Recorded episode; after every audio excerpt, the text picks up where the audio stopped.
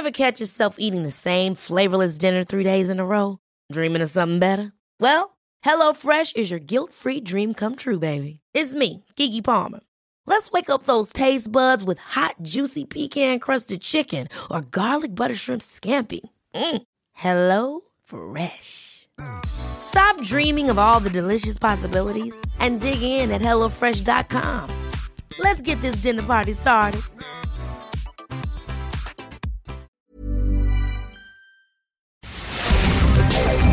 Divagando en la mente de un espacio donde semana a semana llevaremos a la silla de los psicoanalistas las mentes más tormentosas para ser analizadas por los expertos. Con Rocío Arocha, Ruth Axelrod y José Estrada.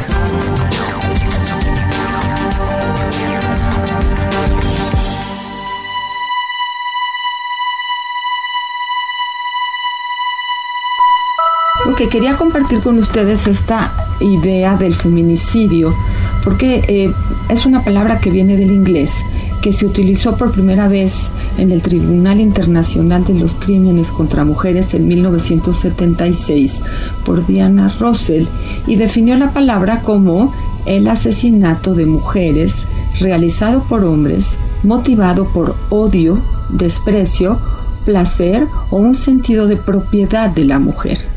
Y de esta manera entonces nace un tipo de asesinato tipificado legalmente como una víctima específica siendo la mujer regida por conductas misógenas, es decir, situaciones masculinas que intoleran la presencia de lo femenino. Y entonces este tema tan complicado, ¿por qué las mujeres? ¿Por qué se elige eh, en la conducta social a las mujeres para ser lastimadas, será por débiles, será por la razón del conflicto del deseo, destacando que se le coloca a la mujer en lugar de la figura de la víctima, porque ella es la que propicia este mismo deseo por tener algo que el otro no tiene. Y entonces hay que aniquilarla para quedarse con eso que ella tiene y lo que ella tiene que es el deseo de vivir y el deseo de poder dar vida. Hay dos elementos que me parece que nos pueden ayudar a manejarlos dentro de la idea de la cultura actual, que es entender la intolerancia hacia lo femenino. Este hecho inconsciente que se va a traducir en ideas, en mitos, que van no solo de los hombres a las mujeres, sino de las mujeres a las mujeres, que ese es el lugar más delicado, la intolerancia a lo femenino desde la mujer y por otro lado el machismo crónico.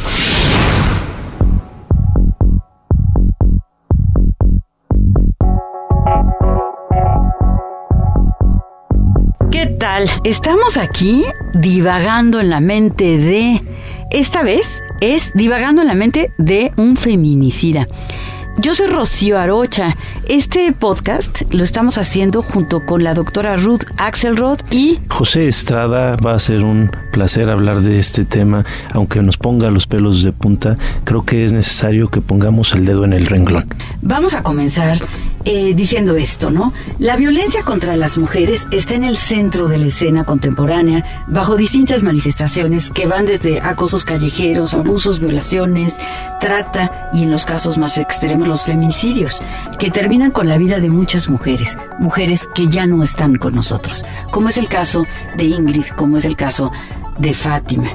En estos contextos estamos asistiendo a un periodo histórico novedoso en el cual el lugar de la mujer y su posicionamiento frente a la violencia de género y la desigualdad han adquirido un lugar central, traspasando y yendo más allá del silencio histórico y la naturalización que la hegemonía patriarcal hacía recaer sobre estos temas. Fíjate, Rocío, que hay datos bien interesantes. Se han hecho estudios antropológicos alrededor del mundo y en realidad no hay país que se sustraiga a la violencia de género en cualquiera de sus manifestaciones. Y esto tiene que ver desde una ideología cultural que tiene una representación de lo femenino que resulta terrorífica y estamos tratando de alguna forma de lidiar con eso, aunque lo hacemos de una mala manera, de una manera brutal de una manera que ya no puede seguir sucediendo. Así es, el itinerario de la misoginia se expresa a través del odio hacia las mujeres por el solo hecho de ser mujer y se civiliza a través de distintas expresiones como es la denigración, la discriminación, la desigualdad de derecho y las distintas violencias físicas y simbólicas. Ahora, es importante señalar que la violencia va para todos lados. También va para los hombres. Claro, sin lugar a dudas. Pero lo que sí sucede ahora es que nos estamos dando cuenta que la violencia hacia las mujeres está siendo cada vez más brutal, cada vez más notoria. Y a mí me llamó mucho la atención una encuesta que sacó en días pasados Alejandro Moreno y precisamente gracias a las marchas feministas ha cambiado la percepción de muchos hombres, principalmente hombres jóvenes, respecto a lo que está sucediendo en nuestro país. En las primeras marchas del año pasado hubo una percepción muy contradictoria, hubo personas que estaban denunciando eh, los maltratos, los daños a monumentos nacionales, los daños a propiedad privada y ahora parece que muchas de las personas han cambiado esta postura, ¿no? Y se ha puesto la camiseta de las mujeres que están denunciando todos estos abusos padecen día a día. Es que la violencia no se puede combatir con más violencia. La violencia se tiene que combatir con la paz. La violencia se tiene que combatir de modo pacífico.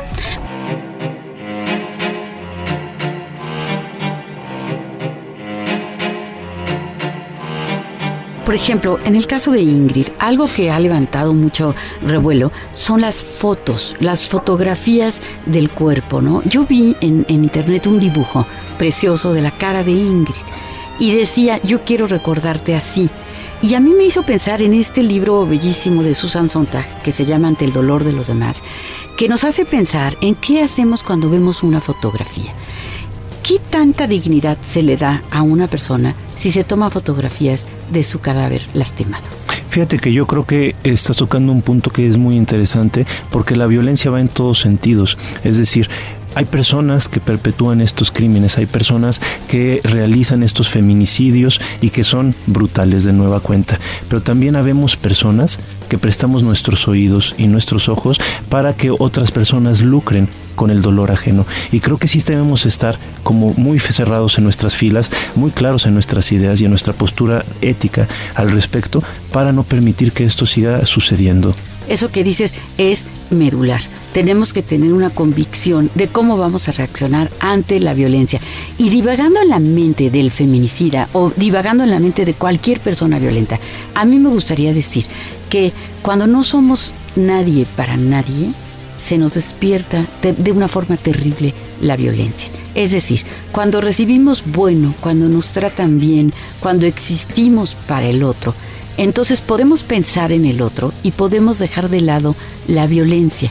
Pero cuando hemos sido maltratados, cuando nos han abandonado, cuando nos han lastimado, cuando nos han hecho daño, entonces se gesta desde ahí la mente de una persona que va a ser violenta aclarando que la violencia pues siempre es un abuso de poder, ¿no? Va a ser violenta, va a ser agresiva y cuando se van transgrediendo las líneas de las faltas de respeto, se puede llegar hasta el extremo del asesinato. Y cada vez es más fácil, ¿no? Una vez que se brinca uno una barrera, la siguiente resulta cada vez más fácil y la sociedad va permitiendo cada vez cosas más crueles, más atroces. Fíjate que me parece muy interesante que entendamos estos mecanismos que se dan en la mente del feminicida, porque evidentemente estos criminales estas personas que hicieron estos crímenes recientes con Fátima, con Ingrid y con muchas otras mujeres, eh, eh, son personas que no están bien de sus facultades mentales. Entonces, sí debemos de entender desde esta perspectiva que hay una serie de carencias en estas personas, de vivencias de dolor, de vivencias traumáticas fuertísimas que de ninguna manera justifican una acción tan cruel y tan violenta como, la que perpetuaron, pero que sin embargo debemos preguntarnos como sociedad qué estamos haciendo para tener individuos con estas características. Que a veces los hijos, como testigos de la misoginia, son los que se van a convertir después en maltratadores de mujeres. ¿Qué quiero decir con esto? Yo soy un hijo pequeño, soy un niño pequeño, y yo estoy viendo que mi padre maltrata a mi madre, y estoy viendo que mi madre se deja, que mi madre llora, que mi madre eh, sufre y que no se defiende, y tal vez también este mismo padre me está maltratando a mí como niño o como niña, porque esto no es, no es exclusivo de un género, ¿no? Entonces cuando crezco en un ambiente violento, me acostumbro, se hace como parte de mí. Eh, desarrollo un coraje muy grande puede ser hacia una madre que no se defiende, puede ser hacia una madre que está atacando también a, a mi padre. Es decir, los hijos viven como un ejemplo de vida, como un modelo, lo que sus padres hacen. Por supuesto, y fíjate qué interesante, porque ahorita estaba recordando un estudio que se hizo en Brasil respecto a un rendimiento académico en salones de clase con parejas de adultos. Y todas las veces que se tomó en cuenta eh, el tener este examen o esta evaluación con los dos miembros de la pareja, es decir, esposo y esposa, el rendimiento de todas las mujeres bajaba. Es decir, hay una situación claramente de opresión que tiene que ver con la figura eh, del hombre y que está relacionada con estructuras patriarcales que de alguna manera violenta a las mujeres desde lo más básico.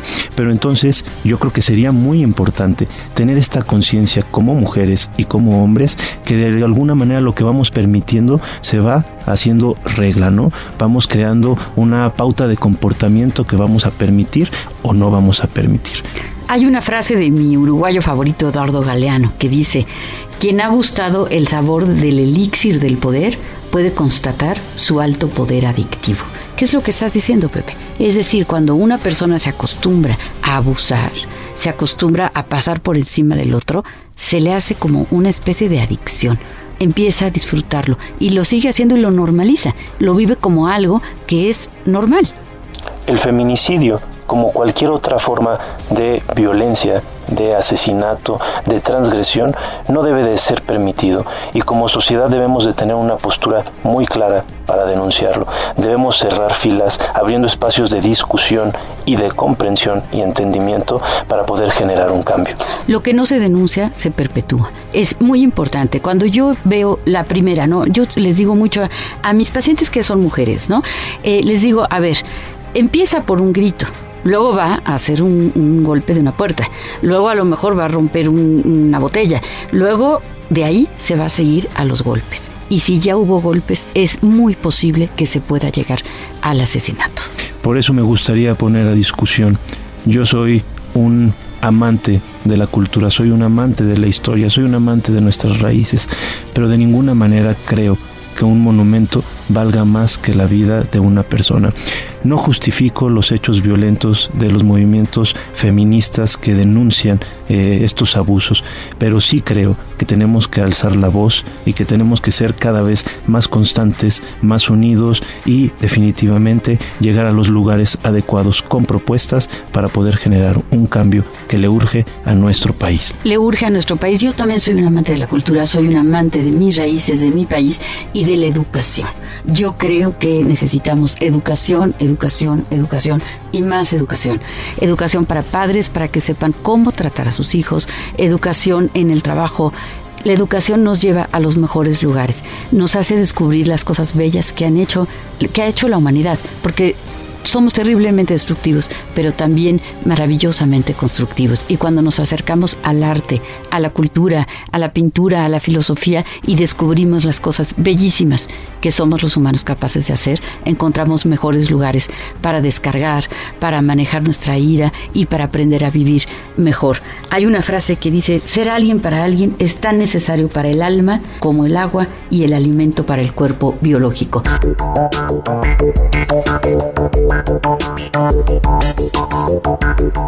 Tenemos que tener una campaña de humanizar, hablarle a las personas por su nombre, verlas a los ojos, no objetivizarlas. Las personas somos personas. La persona que te atiende en, en el restaurante, en el banco, en la calle, ceder el paso, saludar, mirar a los ojos, humanizarnos, es urgente. Necesitamos quitarnos la percepción de que lo que le pasa al otro es asunto del otro. Yo me pongo en una postura de indiferencia porque a veces las cosas son distantes, están pasándole a otras personas. En realidad, cada vez que nosotros empezamos a preocuparnos, a preguntarnos qué sentirá esa persona que fue eh, víctima de un abuso, de un crimen, de un acto violento, empezamos a generar una empatía que con el tiempo nos llevará a no permitir, a no tolerar, a denunciar, a alzar la voz y sobre todo a ser sensibles al dolor ajeno. Una vez que nos damos cuenta de que quien tenemos enfrente es una persona, un fin en sí mismo, con sueños, con ideales, con valores, con fantasías, con un trabajo, con una familia, con alguien que lo espera, no podemos seguir continuando con esta tendencia a perpetuar prácticas tan nocivas socialmente y tan destructivas humanamente. Nosotros queremos dar nuestro más sentido pésame a los familiares de Ingrid, a los familiares de Fátima y a los familiares de todas aquellas mujeres que han sido asesinadas, que han sido maltratadas. Y también los hombres, los hombres que han sido víctimas de la violencia. Lo que sale más caro que la educación es la ignorancia. Tenemos que eh, postularnos por la educación, por aprender, por educarnos, por educar a los que nos rodean, por educar con el ejemplo y poner en primerísimo lugar el respeto hacia la persona. ¿Y dónde empieza la educación, Rocío? Empieza en la casa, empieza en, en el lugar en donde estoy creciendo. Ahí empieza el hecho de que eh, les enseñemos a nuestros hijos que los otros son personas y que merecen respeto, por muy diferentes que sean. Esas mamás, esos papás que tienen expresiones como no te juntes con los de allá o tal tipo de persona no es buena o no es agradable o lo que sea, están fomentando un racismo, una discriminación y una falta de respeto hacia el otro. Hombres y mujeres no somos iguales. Somos seres humanos, eso es claro, pero tenemos diferencias irreductibles. Tenemos diferencias que parten desde nuestro propio sexo. Sin embargo, como seres humanos, tenemos los mismos derechos. Tenemos el derecho a que se nos respete nuestra integridad física, derecho a que se nos respete nuestro espacio personal, derecho a que se respete nuestra libertad de pensamiento, derecho a caminar por una calle sintiéndonos seguro, sin esperar que alguien nos vaya a atacar en cualquier momento. Sea hombre, sea mujer, use minifalda, eh, use una sotana, la persona merece tener un espacio de libertad y de respeto, pero ese comienza en la casa. Entonces los hijos aprenden lo que viven. Mm, ah, yo tengo una frase que la digo mucho, ¿no? Eh, tus actos hablan tan fuerte que no me permiten escuchar lo que dices. Entonces nada de hablar y decir, hijo, te tienes que portar bien si yo estoy con el cigarro en la boca, la copa en la otra, en una mano, eh, dando de gritos, eh, maltratando a lo mejor a un hijo, maltratando a lo mejor a un esposo, maltratando a una anciana. Es decir, en, en nosotros está, en el comportamiento de cada uno. Si cada uno de nosotros somos respetuosos de la otra persona, vamos a lograr un mundo mucho mejor. Fue un placer estar con ustedes el día de hoy en Divagando en la mente del feminicida. Espérenos en la próxima cápsula con contenidos novedosos. Te esperamos cada semana en un episodio más de Divagando en la mente de a través de todas las plataformas de streaming por El Heraldo de México.